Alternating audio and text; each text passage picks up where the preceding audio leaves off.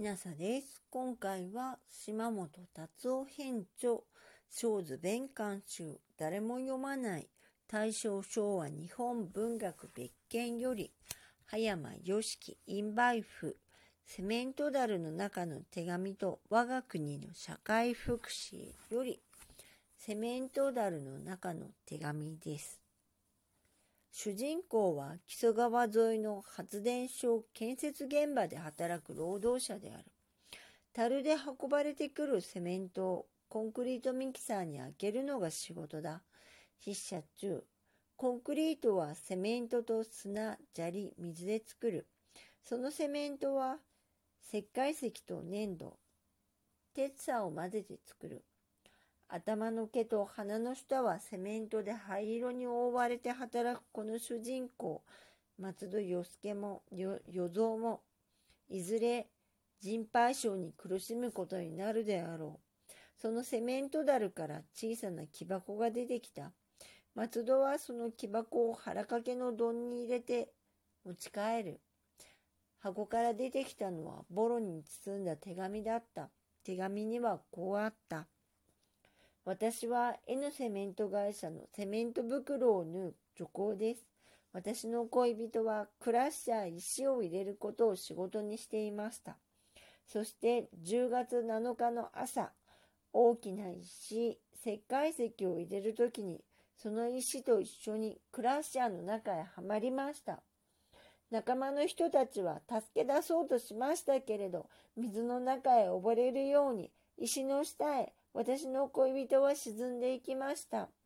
そして石と恋人の体とは砕け合って赤い細い石になってベルトの上へ落ちました。ベルトは粉砕塔へ入っていきました。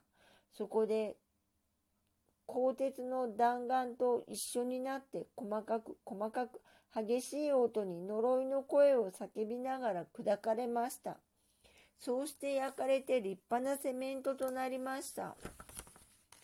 女工は恋人が残した仕事着の切れ端に手紙を包み、このセメントがどんなところで使われるのか知りたいと書く。あなたは労働者ですか？あなたが労働者だったら、私をかわいそうだと思ってお返事ください。あの人は優しい人でしたわ。そしてしっかりした男らしい人でしたわ。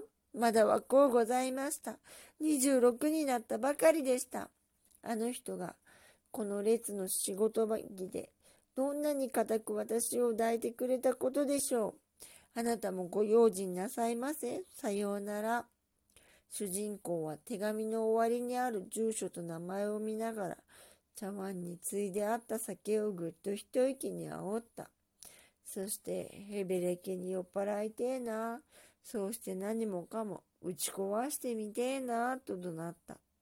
しかし、サイ君がヘベレケになって暴れられてたまるもんですか子供たちをどうします？と言うと彼は、サイ君の大きな腹の中に7人目の子供を見て、そんなことはできない自分の立場を思うのだった。この作品は労災事故の死者を統計上の数字としか理解しないブルジョワ階級に対し、実はその数字の一つ一つが人格を持った人間、愛し愛された人間だったのだと訴える。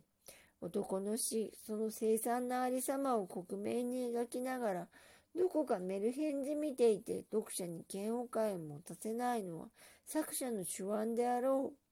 手紙を書く娘の願いは誠にいじらしく、読む者は涙せずに折れない。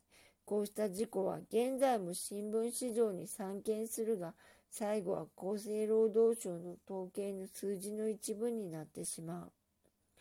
葉山良樹インバイフセメントダルの中の手紙現代日本文学体系56ちくま書房より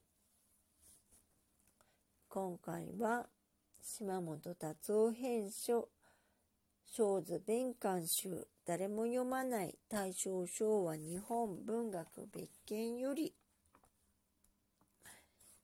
葉山良樹インバイフセメントダルの中の手紙